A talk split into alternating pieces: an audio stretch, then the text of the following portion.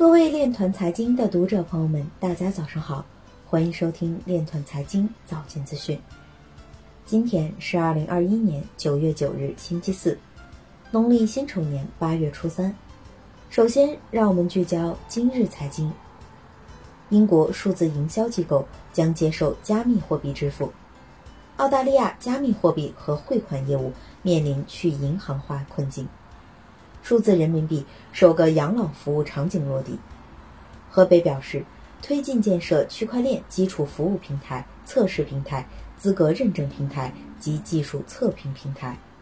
有调查显示，美国百分之四十一的千禧一代已购买 NFT，英国为百分之四十五。杜加班纳 NFT 拍卖吸引了多个去中心化自治组织。沃尔玛在萨尔瓦多暂不接受比特币付款。渤海银行表示，已成立跨条数数字货币项目工作组。巴西央行现任董事表示，将出台相关法律，禁止在巴西进行匿名加密货币交易。印度储备银行前副行长表示，要接受数字资产用于支付经济活动。今日财经就到这里，下面我们来聊一聊关于区块链的那些事儿。商务部表示，商贸流通标准化专项试点将推动区块链等新技术标准化应用。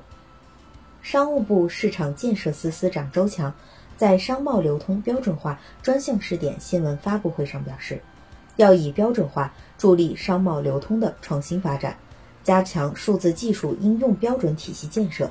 研究建立统一的大数据全流程管理标准，推动区块链等新技术标准化的应用。